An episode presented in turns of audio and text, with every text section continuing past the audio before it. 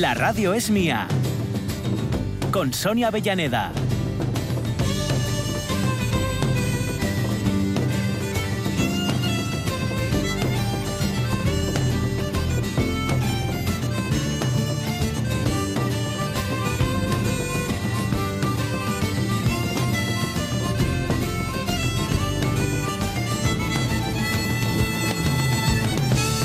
Uno cree que no llega nunca y el tiempo va haciendo su trabajo y mira tú por dónde. Así de repente un día te levantas por la mañana y, y es viernes. Y entonces hay como una ligera sonrisa que aparece en tus labios. Claro. Ese, esa, esa sonrisa.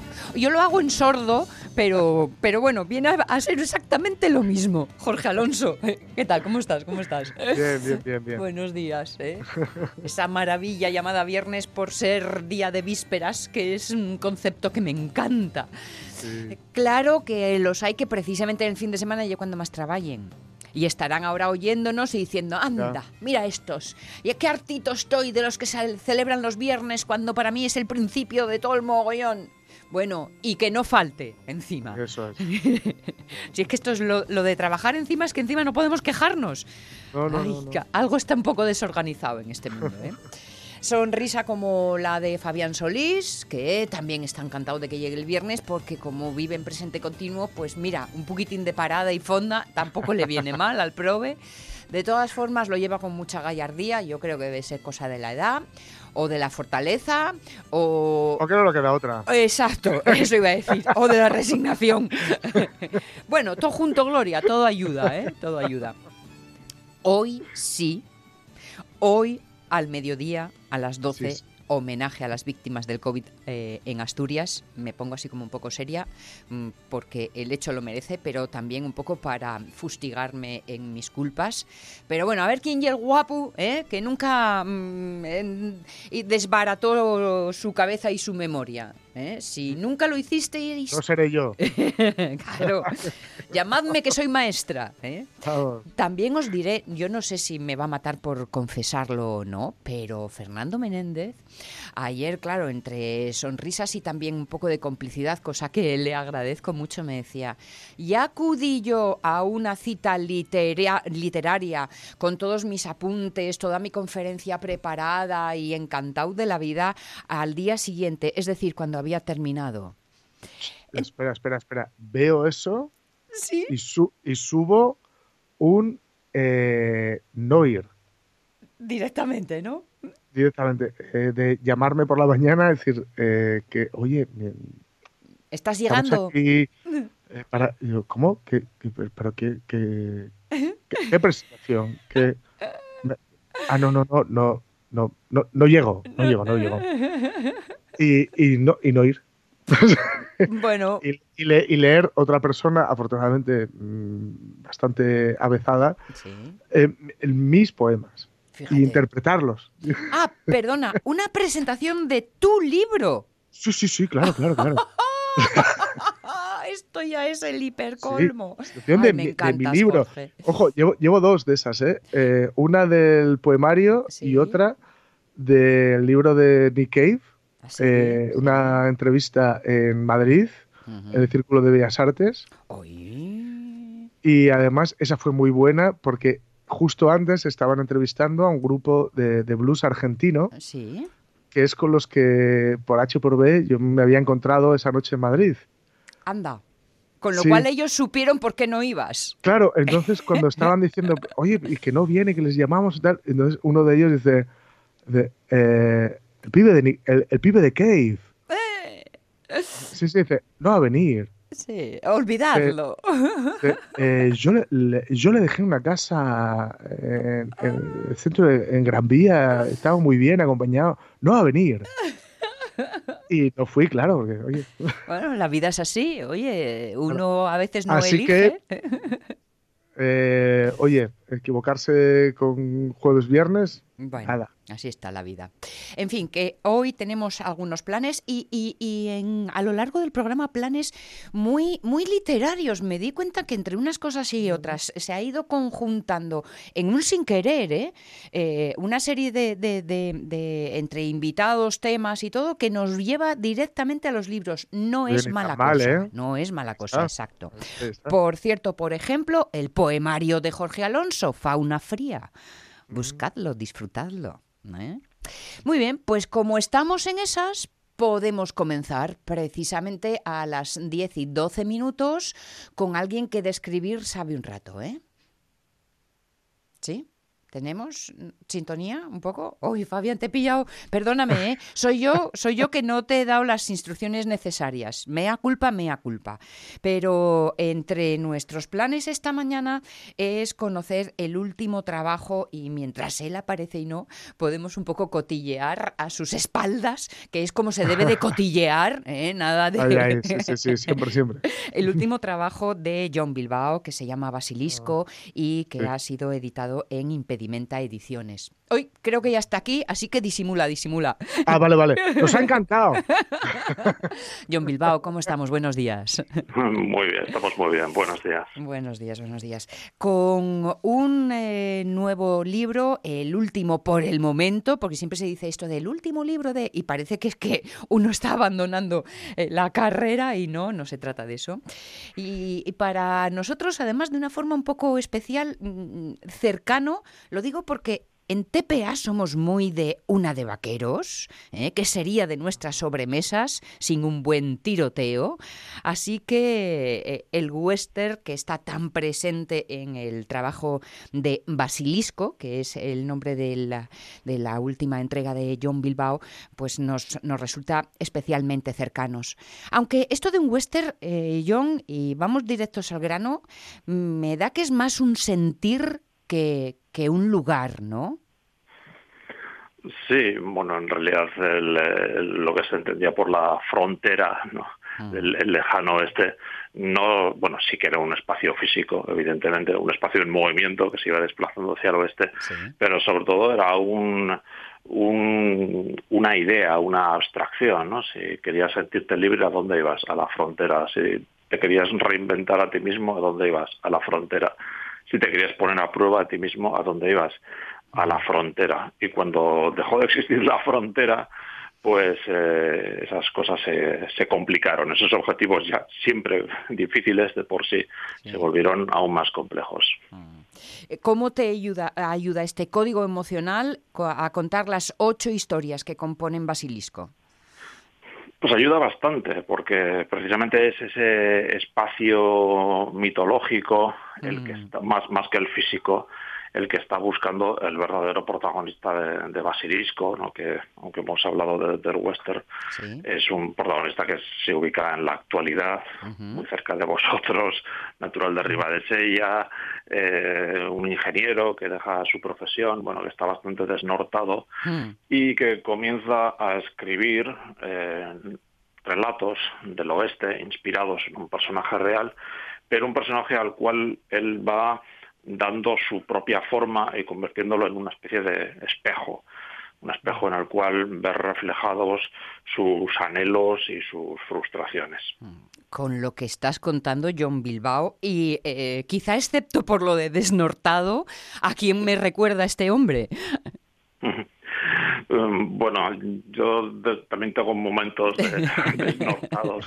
Eh, sí, sí, que es un personaje al que yo le, le he ido prestando a lo largo de los años, porque ya había aparecido en, en libros previos Sí. algunos rasgos eh, biográficos propios. Pero bueno, así que hasta el punto de que pueda ser un, un alter ego, un Ujú. trasunto mío, pero no, no estoy escribiendo textos autobiográficos, simplemente me baso en mi experiencia personal, digamos que para tener un suelo narrativo más firme y que a mí me interesa más, ¿no? Dado que puedo conectar emocionalmente con el, con el personaje. Bueno, siempre se ha dicho en todo caso que cualquier ficción eh, pivota sobre un buen ombligo, y entiéndeme la frase, ¿no? No, no, sí, lo, lo entiendo perfectamente. A mí me gustaba más aquello que decía Marcel Proust, ¿no? De que algo así como que no hay ningún problema eh, en hablar sobre ti siempre y cuando no abuses de la palabra yo. Mm, sí. sí. sí, Oye, ¿y la, ¿y la posibilidad de la frontera? ¿Nos queda la posibilidad de la frontera? Porque la posibilidad de la frontera es la posibilidad de muchas cosas. La posibilidad de eh, liberarte de un montón de, bueno, de, cargas y de... O, no, de, no sé, de, siempre es una posibilidad, pero aún nos queda esa posibilidad de la frontera. Sí, por supuesto, y tampoco nos tenemos que ir tan lejos, ¿no? Como a, Wyoming o, a... No, no, claro, no. De hecho, la frontera la, más cercana que, se pueda...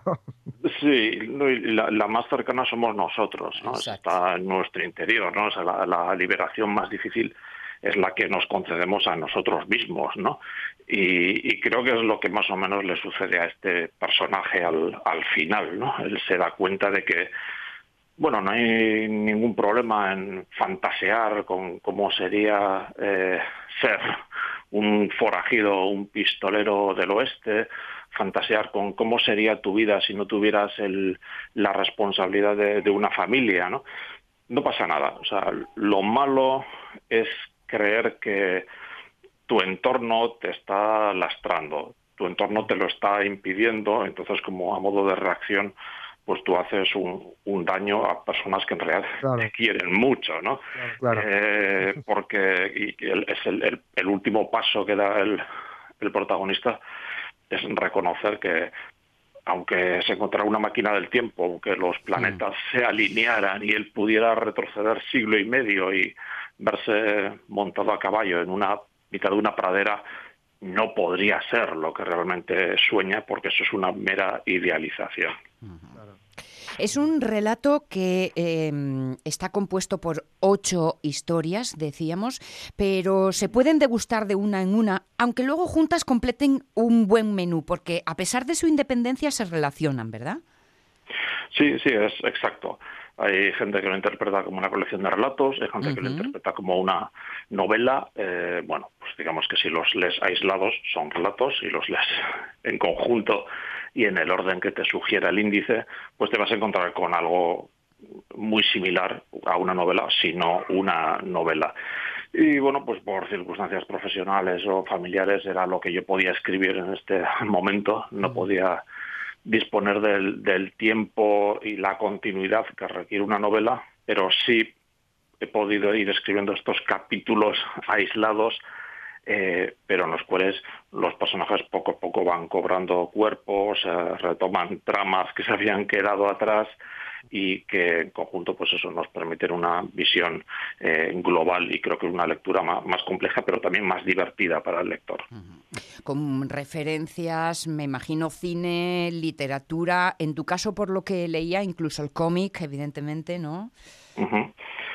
Sí, eh, a ver, las influencias hay que recurrir a ellas. Cuando escribes en un género como el del oeste, en el cual eh, que está tan arraigado en el imaginario colectivo, eh, que o sea, todos los, las lectoras y los lectores ya tienen unas imágenes, unos personajes, unos elementos en la cabeza que quieren que aparezcan, pues eh, eso lo tienes que tener tú también presente. Lo que pasa es que no puedes recurrir a un mero refrito de tópicos, sino que hay que reelaborarlos, hay que ir hacia a la descontextualización, hay que aportar algo propio. Y también, y aunque esto pueda parecer paradójico, hay que documentarse un montón, porque precisamente eh, cuando recurres a lo que fue, ¿verdad? Es cuando a la gente le parece más más imaginativo o incluso más inverosímil. ¿no? sí, es verdad, sí somos. Quedaos con eh, este título, Basilisco, quedaos con el título en la cabeza y conseguid tenerlo entre las manos porque será una buena oportunidad para disfrutar de ese escenario que nos resulta tan conocido para entregarnos a él con ojos nuevos, los de John Bilbao y, y sus personajes. John, gracias por atendernos. No sé si te pillamos por tierras vascas, si te has venido arriba de Sella, a Casina, ¿por dónde andas? Me pillas en Bilbao haciendo las maletas para irme arriba de Sella. Bueno, entonces Bueno, estás en bien, el mejor bien. momento. Sí, sí, sí. Es un buen plan. Gracias por atendernos y pásalo bien en casa. Gracias a vosotros, Agur. Las abrazo, Agur. 10 y 22, qué chulo, ¿eh? Sí, Mola, mola. sí, sí. Además, eh, mira, y, y sin decirlo él, eh, pero a mí me, me daba un- así un rollo como de, de, de Blueberry, ¿sabes? El- Sí, sí, sí, sí. el, sí. personaje, ¿sabes? De, de, de, de, de Charles Guigot, que, que, que, es, que, es, que es western, pero como es western, pero como spaghetti western. Es western, pero esto que, que lo, mas, lo masticas, es, Mm. es, eh, manca, eh, pero, pero eh, precisamente por eso también es, es muy diferente de, bueno, de, las pelis de vaqueros, vaya. Pues ala, disponeos al payum, payum, payum, pero sin payum, payum, payum. ya que estamos recorriendo tierras, quizá no debamos o no necesitemos irnos precisamente hasta la frontera. Aunque de aquí a cualquier punto de la frontera de Asturias hay muchos lugares que no perderse.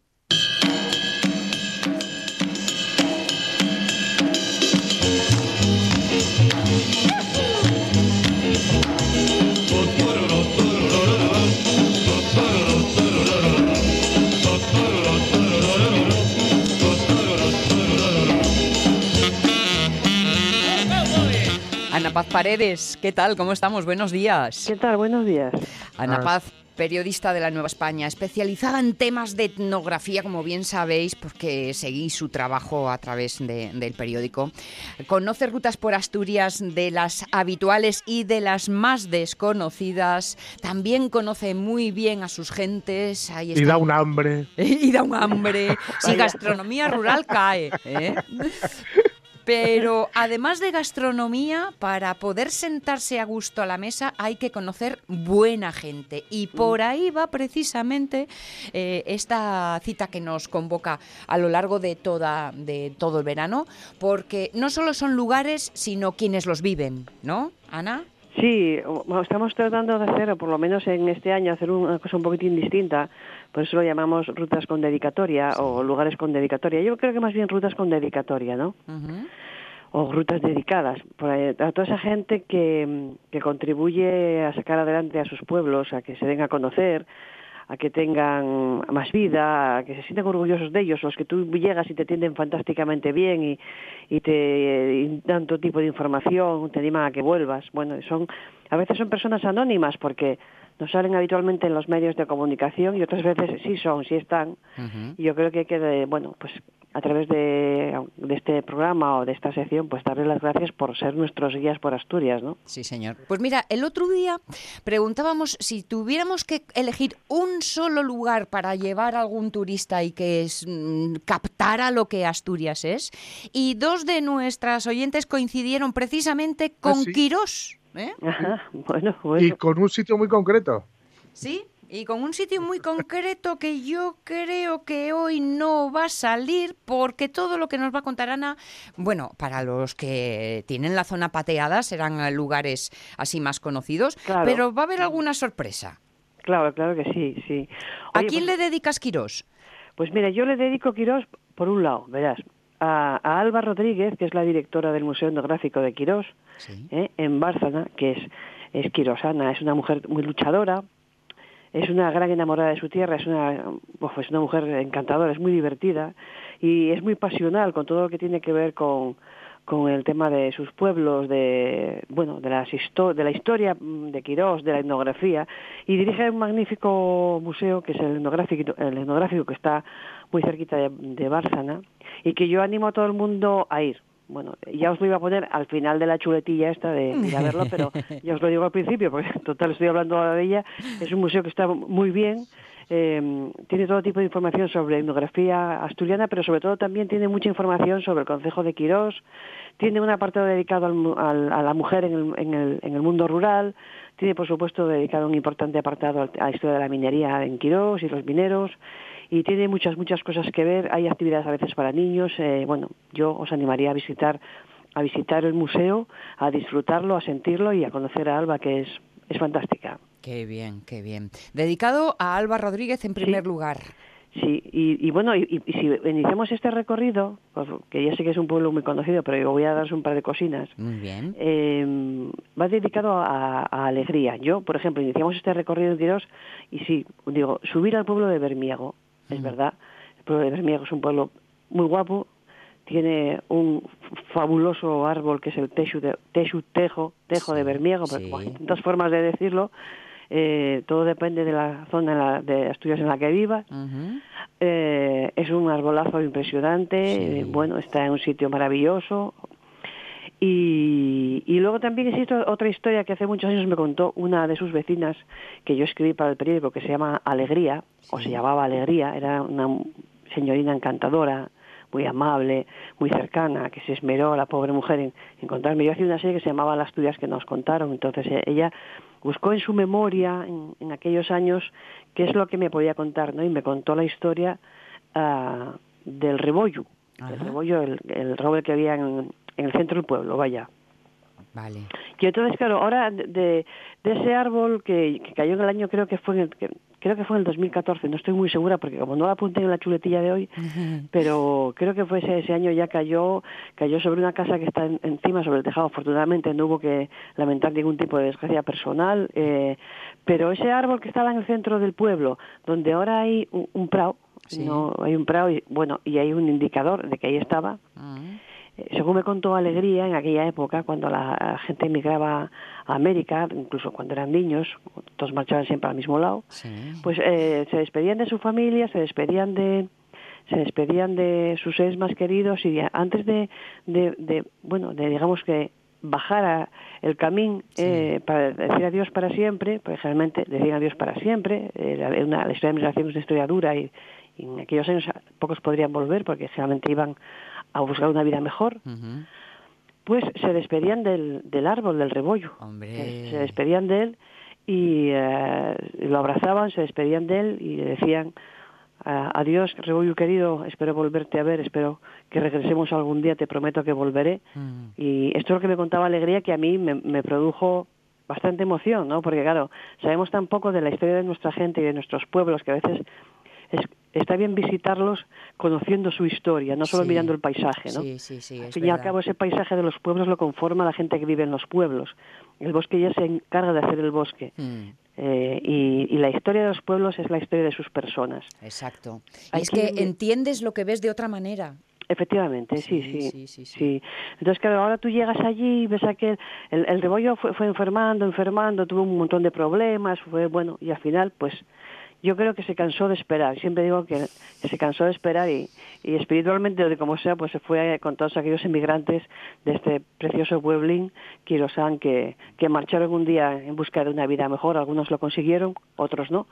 Y, yo creo que esa historia tan bonita se, la se la debo a Alegría, que me permitió contarla en el periódico y que me permitió que o sea, recuperar o rescatar algo que no sabíamos y que ahora vamos viendo poco a poco porque todos lo vamos transmitiendo unos a otros, ¿no? Entonces, cuando vayas a, a Bermiego, antes de bajar a ver el preciosísimo tejo, que no tiene nada que ver una cosa con otra porque el tejo es impresionante, hay que cuidarlo mucho, ese tejo está muy pisado alrededor, creo que van a tener ahora unas normas un poco para mantenerlo un poco más... Eh, más cuidado y más bueno que todo lo quiera pero, pero es que ese árbol está muy muy pisado le están atosigando las raíces sí exactamente entonces bueno hay que cuidar lo que tenemos y, y porque son joyas naturales que que pertenecen a, todos, ¿no? Mm, no solo a los estudiantes, sino al mundo entero y sobre todo a ellos mismos, ¿no? Que tienen derecho a vivir sanos y felices. Mm.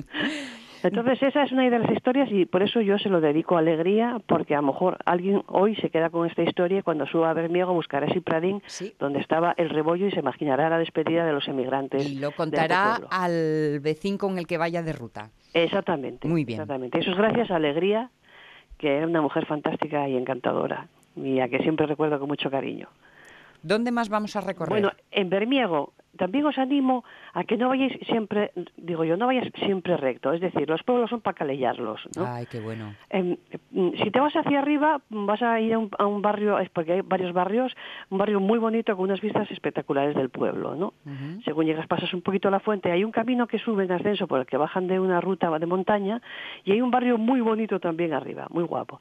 Y luego si te metes un poco hacia abajo vas a descubrir algo que no ve mucha gente en Bermiego, que son dos molinos. Ah, qué chulo. En Bermiego hay dos molinos y de uno de ellos está funcionando. Es más, había otro más porque baja por ahí un reguero, pero ya no, bueno, ese se cayó. Sí. Eh, ya sabéis que bueno, muchas veces es el- el- la carencia de la gente de mantenerlos en pie porque muchos están cayendo. Sí. Y claro, mm, puede sorprender a mucha gente que va a ver Miego, que va justa- justamente solo a ver el tejo, Mm. pues que se pierdan los barrios altos, que se pierda la historia del rebollo y que, y que se pierdan estos molinos que son súper bonitos y al lado de la calella hay un banquín verde para sentarte. Me encanta el Sí. detalle. Sí, de esos del campo de antes, ¿sabes? Que eran como de maderinos, que cuando te sentabas te quedaba el trasero un poco fastidiado después de media hora de estar sentada entre los maderinos, pero bueno, que era una gozada. No sé si os acordáis de eso. Hombre, Franco, ¿no? Sí, perfectamente. sí, sí. Se va a dar culo carpeta un poco. Exactamente. Pero así te impulsa a volver a ponerte Pero- en pie. pero Bermiego es mucho Bermiego, vamos a ver. Eh, tiene mucho que ver, tiene unos... mm, tiene pues casas con, con hornos, tiene paneras y horreos singulares y luego tiene unas vistas muy bonitas. Entonces, en vez de ir así corriendo, corriendo, vamos a ver el, el Teshu que, que no se va a marchar, pues vamos parando, vamos mirando, vamos... Y todo es muy bonito también para los amantes de la fotografía y la fotografía etnográfica, ¿no? Claro, claro, mira qué sitio. Sí. El embalse de Valdemurio anda por ahí también. Sí, mira, el envase de Valdemurio, que muchas veces la gente pasa así un poco eh, cuando están haciendo o van hacia Bárcena, o, eh, bueno, estamos hablando, eh, Quirós forma parte, ya sabéis, dentro de la senda del oso, Sí. que tiene varios tramos junto con, con creo que este Teberga, Santo Adriano eh, Sí. y bueno, me queda uno. Bueno, luego me acuerdo. Bueno, realmente está dentro de la senda del oso. Hay muchas sendas que lo, o sea, esta senda lo recorre, lo va saltando y lo va recorriendo. Decir, por eso lo obvio, San Andrés. mucha gente lo sabe, ¿eh? San Andrés. Eh, No. Proaza. Vale. Eh, ahora ya está, ¿eh? Yo pensando en pequeño y tú pensando en grande. Yo estoy muy, muy, muy por consejos. Sí, claro, claro, claro. Nada. y como esto no lo tengo apuntado, tengo que hacer memoria, pues eh, lo recorre. Sabéis que la senda del oso pues es larga y recorre, pero yo eh, me centro hoy, por ejemplo, en Quirós, ¿no? Vale, vale. Otra vez, otro día podemos hablar de Teberga si queréis, o podemos hablar incluso de, de, de- de Proaza, podemos hablar de Santo Adriano, en fin, hay, Mm. hay muchas cosas que ver. Tiempo habrá. El envase de Valdemurio es súper bonito, ¿eh? Súper bonito. Eh, yo he ido muchas veces a lo largo del año a hacer fotografía, sobre todo fotografía de otoño, porque cuando se refleja toda la montaña y las casas en el embalse es espectacular. Mm, qué guapo. El embalse está muy cerca, está eh, eh, está acotado con una zona de con mesesinas de madera, pues si quieres merendar o comer, llevar la comidina o lo que sea. Bien. Mm, Creo que ahora han vuelto a poner, creo, ¿eh? Eh, no, he, no he estado est- estos dos meses, pero creo que han vuelto a poner ya actividades de, aven- de aventura. No lo sé seguro, si eso, por favor, que la gente que vaya que lo confirme. Pero siempre había en verano un bar abierto y había eh, canoas eh, con que para, para, para andar por el. Para por echar el unas paletadas allí, ¿no? Sí, y luego hay una a que a mí me gusta mucho también, es una pasarela de madera a que atraviesa el embalse, que es súper bonita, hay mucha gente pescando, generalmente puedes, puedes ver pescadores, y que luego ya te continúa mm, pues a otros pueblos de, de, de Quirós, ¿no? O gente que lo hace también, porque esa forma parte de, es una de las derivaciones de la ruta de la senda del oso, porque hay muchas rutas, ¿eh? Sí. Y es súper, súper bonito. Es de una calma y de una belleza espectacular. Y yo creo que a muchos se nos pasa un poco desapercibido. Vamos siempre corriendo de un lado a otro y como está, si según vamos, vamos a la, mm, vamos a la, a según vamos hacia Bárcena, esta mano derecha, pues a lo mejor se nos pasa desapercibido. Aquí no se nos pasa desapercibido es a la gente que va en bicicleta haciendo la senda del oso, Claro. porque pasan al lado, o sea, por ne- necesariamente, ¿no? Pues no va a ir en bicicleta como si estuviéramos en una vuelta ciclista, a la corre, corre, corre de etapa en etapa. No, parad, vedlo, disfrutad, ¿no? Sí, yo me refería más a la gente que va con el coche, porque es que la gente que va en bicicleta van por ahí, es decir, lo ven directamente, es uno Vale. de los tramos, es una, pasa- la senda del oso pasa a- pues al lado de, de más. Lo que pasa es que los que vamos en coche, Sí. siempre vamos un poco apurados y se nos pasa. Y yo la recomiendo ahora, pero sobre todo la recomiendo en todas las épocas del año, sobre todo en otoño, porque está precioso, precioso y es muy tranquilo. Es de esos sitios que, por ejemplo, tiene mucha gente en época de vacaciones y luego parece que que baja, ¿sabes? Que baja bastante. sí. Bueno, luego de las rinconín, vacaciones ¿eh? queda para los de casa. Que los de casa somos todos nosotros, me refiero a los de Ya, oh. Asturias. y luego están los molinos de Corroriu. Corroriu. Corroriu, vale. Igual te puse mal el acento en el papel. pero No, no, sí. no te preocupes, soy yo que pongo las tildes donde me apetece. Oye, pues mira, sí, los molinos del, del Corroriu son tres molinos, están muy muy bien cuidados eh, por sus vecinos, eh, están como puestos como eh, uno siguiendo el río, como, como evidentemente ya sabéis, eh, uno arriba, otro en el medio y otro más abajo. Sí.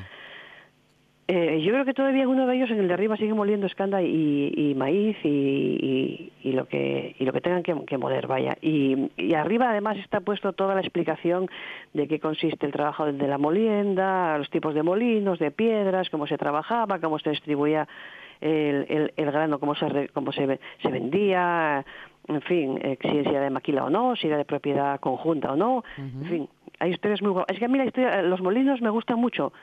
Cuando veo un molino en una de las rutas me siempre me fascina. ¿no? Paras, ¿no? Sí, me- me- porque ya como soy muy imaginativa me va a pensar cómo se trabajaría, quién sería el molinero o la molinera, Sí. qué, qué se hablaría allí, qué se contaría, cómo Bueno, era ¿Qué se contaba? ¿Qué, qué se contaba sobre todo? Ahí es donde se contaba todo. Hombre, Claro, imagínate. claro, sí. La, la fuente y el molino. Claro. Mm, Echabas sí, el ratín allí esperando y de paso, ¿eh? Tico, tico, tico, Era la tico. información, es- estos programas Claro. de, de la televisión no eran nada comparado con esto, para conocer todo lo que pasaba en el pueblo y en los alrededores.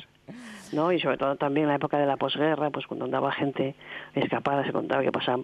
A mí me contaba a veces como dinero, ¿no? A, recibir noticias de la familia, cosas de estas, ¿no? Ah, En fin.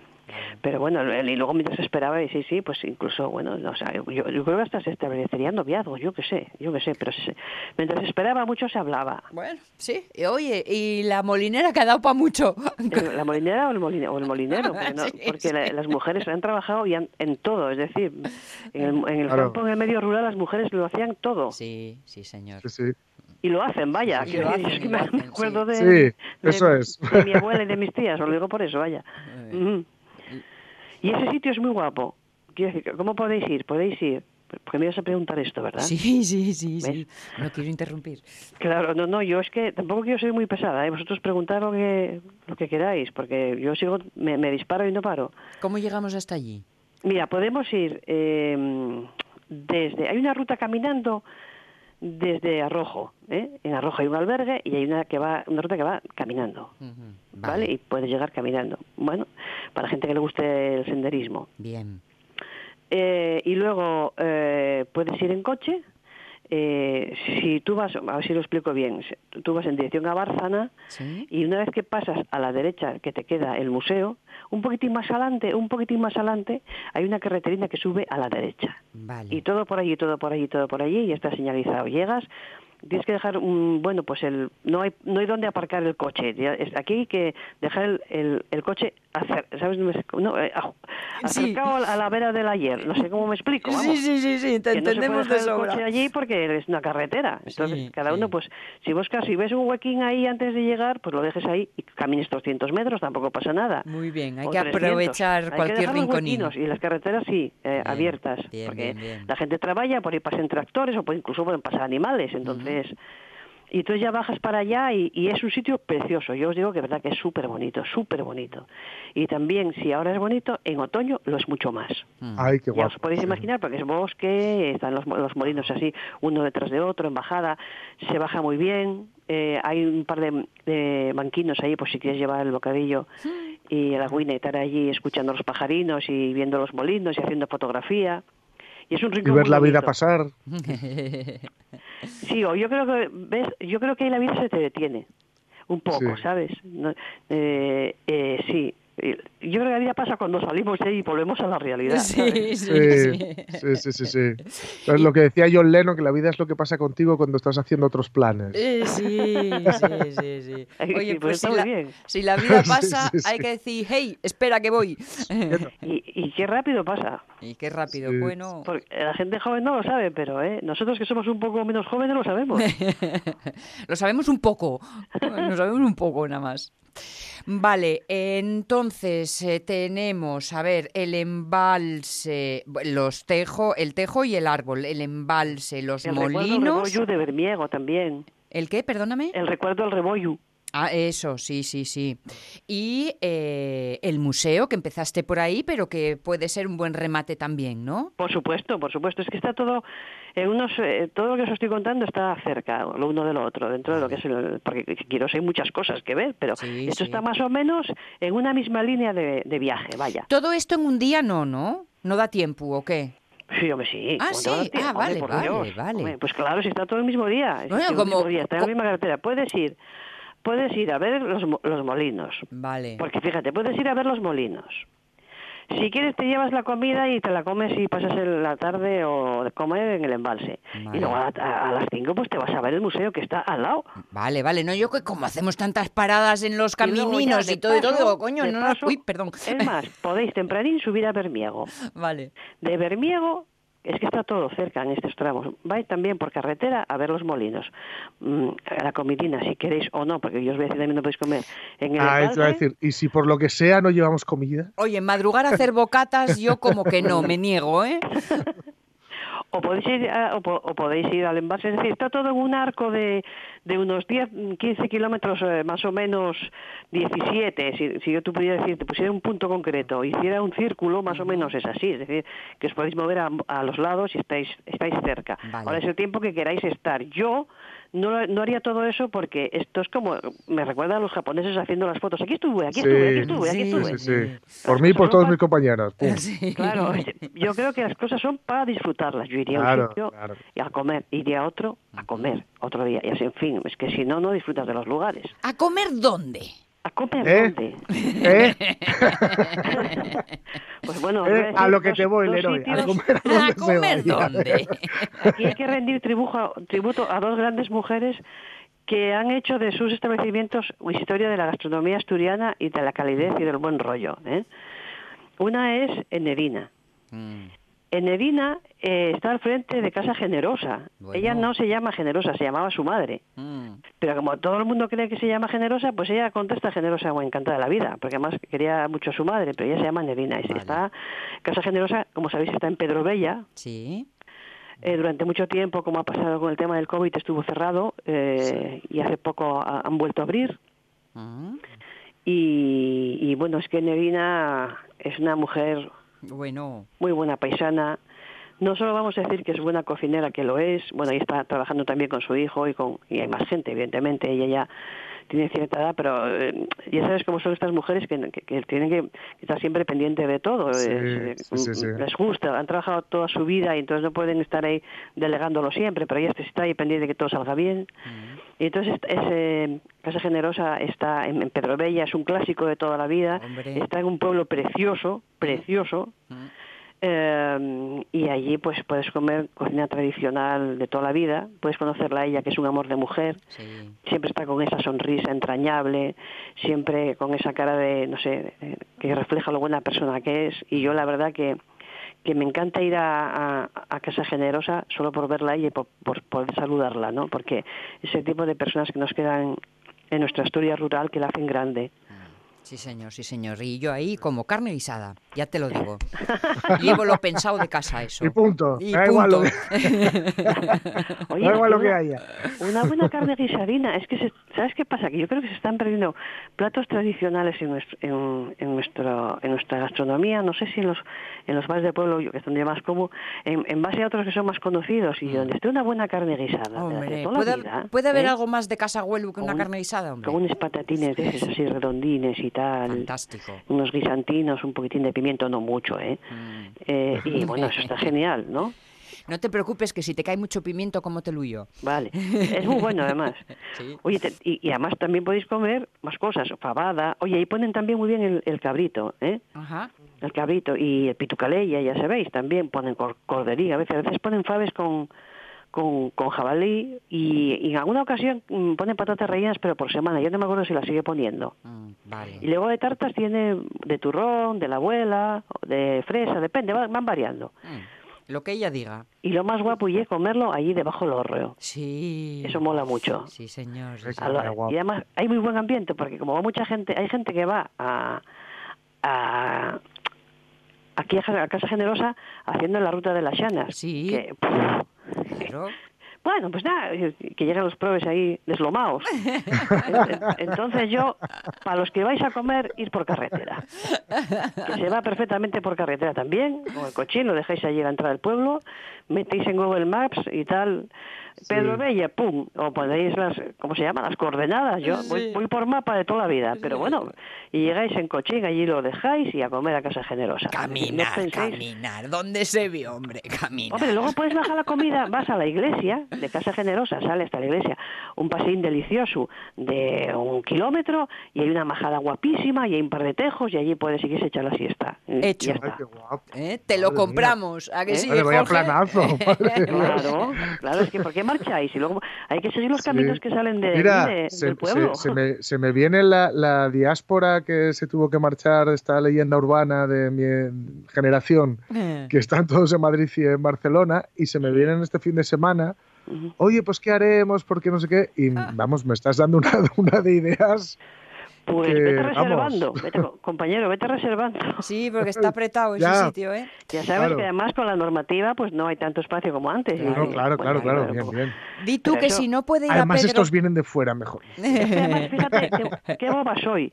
Os estoy diciendo que vayáis a donde llegan la gente que hace el desfiladero de las llanas, que entran por allí. Sí. Es decir, por la parte de arriba. Sí. Tú, tú te vas al camino, vas caminando por ese camino hormigonado, voy a ver la iglesia, qué guapa, la tal. Y de repente ves subir por allí, para el otro lado, la gente que viene del desfiladero. Ah. Es decir, el que quiera que vaya... Bueno, el desfiladero tiene su tela también, ¿eh? Lo siento por ellos, pero doyte dos minutos. Si en Vale. Casa Generosa la cosa está muy ocupada, también tenemos alternativas. Tenemos vale, que vale. irnos a Bárcena. A Vale. Se queden en que- Barcelona. es un clásico de toda la vida y que y hay que también rendir homenaje a, una, a Maruja Jamayo, grandísima mujer también como como Nerina, mujer muy trabajadora que quedó vida muy joven, sacó a sus hijos adelante y es, es, es, es la alegría personificada, es la positividad y es la sonrisa y es una trabajadora maravillosa persona tan entrañable como Enedina, hay que ir a visitarla y desde luego ir a, Ja- a casa Jamayo y no preguntar por Maruja y, y- y por lo menos charlar con ella y saber un poco de ella, pues eh, es necesario, si puedes, y si no, a, a sentarse a comer, a sentarse a comer porque se come muy bien Muy en bien. casa Jamayo. Además están sus hijos adelante atendiéndolos en, en, pues en barra y en, y en cocina y, y ponen cosas tan ricas como, mira, tenéis que probar el pote de castañas, que es una especialidad de la casa. Ah, qué Ostras. guay, qué bueno. El pote de castañas es una especialidad de la casa. Y otra cosa que está muy bien es el, el pastel de jabalí. Ah, Sí, sí, sí, sí. Ah. Ostras. Sí, sí, sí, de verdad que está, está bueno. Y el picadillo con patatas también, bueno, picadillo como sin patatas, como, como quieras, el picadillo también lo hace muy rico. Y luego ya sabéis, tienen pues el pote tradicional, caldereta de cabrito, caldereta de cordero, de cordero shaldu, eh, y luego de postre tienen una tarta especial que ellos que hacen ellos, se llama la garrucha, y Anda. si no, pues te tomas una, una mousse de avellana o un requesón con arándanos y ala, tiras, pa, tiras a caminar Madre o, mía. pa- o para el embalse de Valdemurio o vas a ver el museo. O andando pa' Gijón. Sí, o rodando, más bien rodando, Que porque no, si no... no tenéis cosas que hacer en, en, en apenas 15, 18 kilómetros a, a mía. quiero. Desde luego. No vale dejar tanta tarea puesta, ¿eh? porque no nos da el fin de semana para tanta diversión y para tanto conocimiento. Ana Es Paz que Paredes. Es muy grande, Sí. compañeros. Sí, sí, Asturias sí. es muy grande. Bueno, pues visitaremos otro punto el viernes que viene. Muy bien, amigos. Besos grandes, enormes, apretaos. Otro para vosotros y a los, a los oyentes que disfruten mucho de nuestra tierrina y de sus gentes. Un abrazo para todos. Con tu guía. Besazo. 10.50.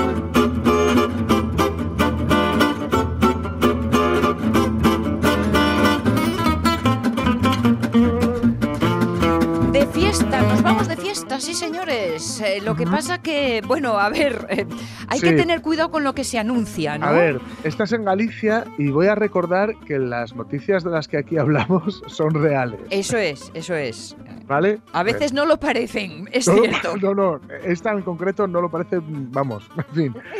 Dice el titular, un pueblo de Galicia anuncia la... Perdonad. Tírate. La fiesta del clítoris Sí, ha dicho clítoris. La fiesta del clítoris por un error de traducción en Google.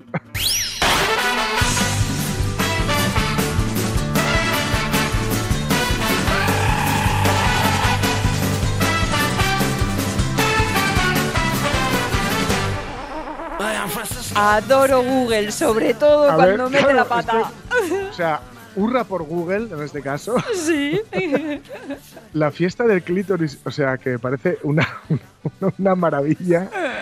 Pero, sobre todo, ¿en qué estaba pensando Google? ¿Sí? Porque la en realidad la fiesta se llama Feira do Grelo. Anda. Mm, Que Perdona, dime no, tú. no se ¿qué parecen tendrá que nada. ver? ¿Qué tendrá que ver con Feira ¿En qué estaría pensando? clítoris? ¿En qué estaría pensando el que tecleó?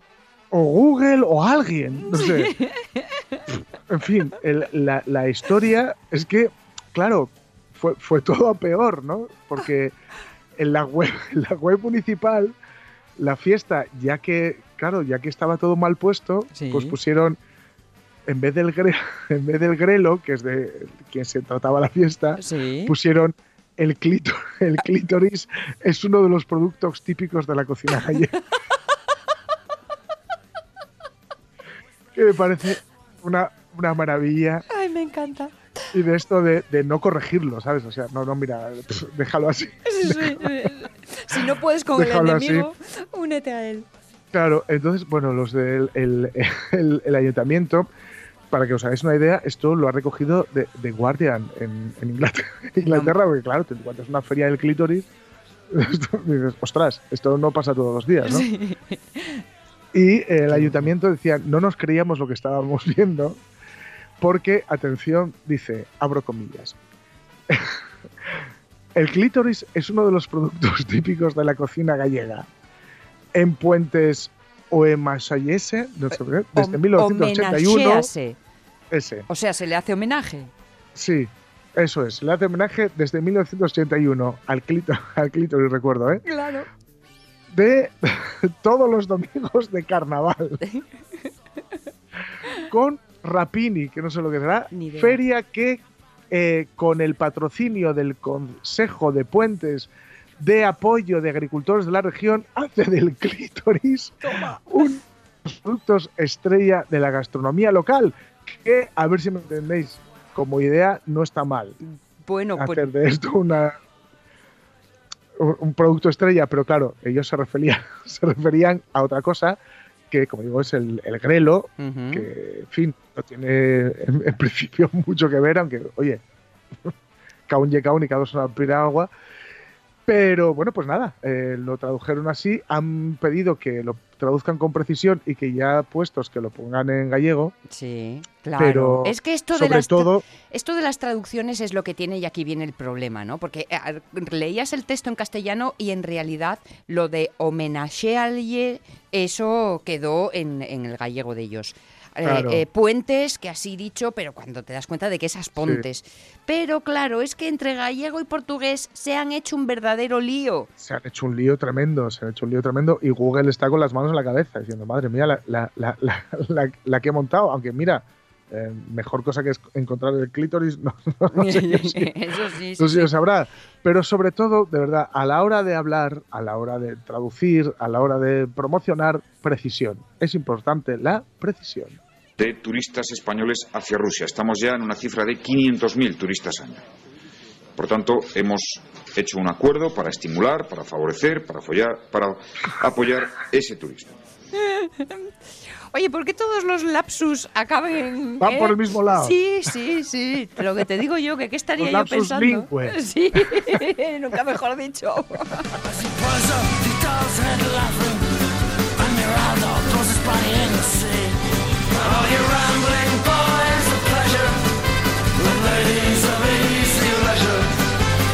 Y nos vamos con otra.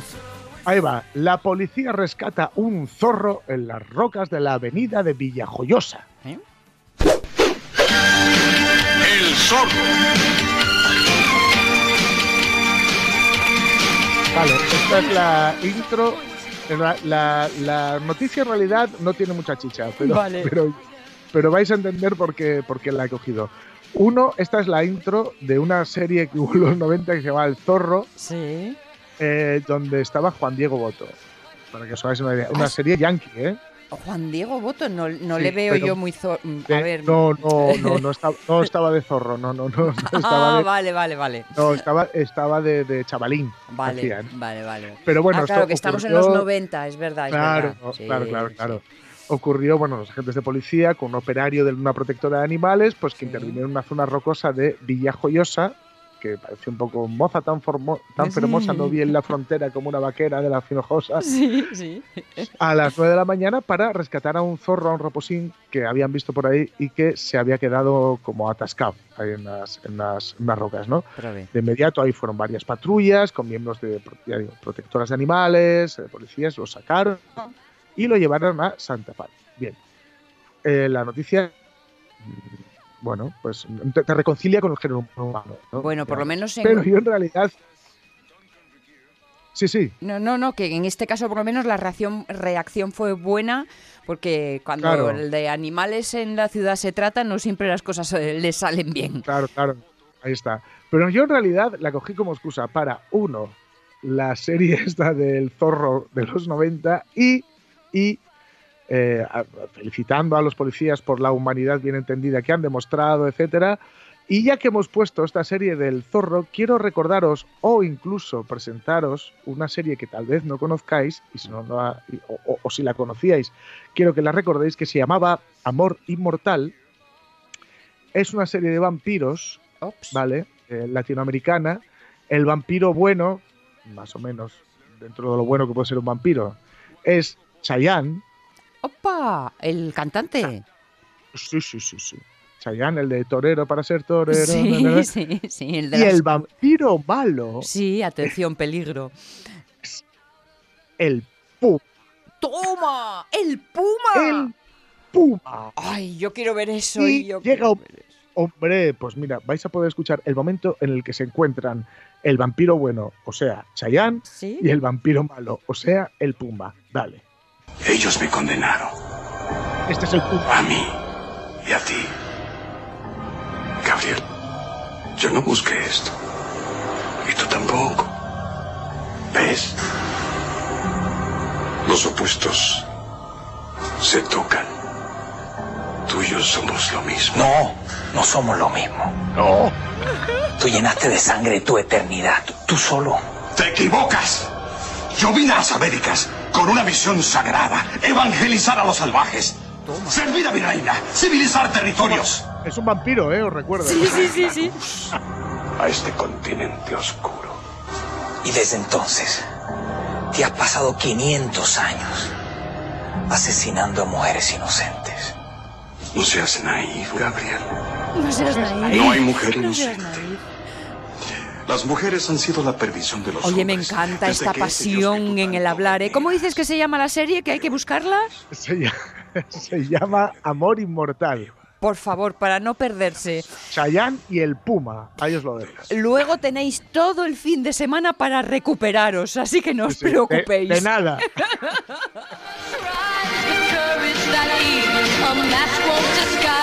Salimos huyendo, camino de las noticias, sí, pero las verdaderas antes de que nos chupen la sangre. Protagonistas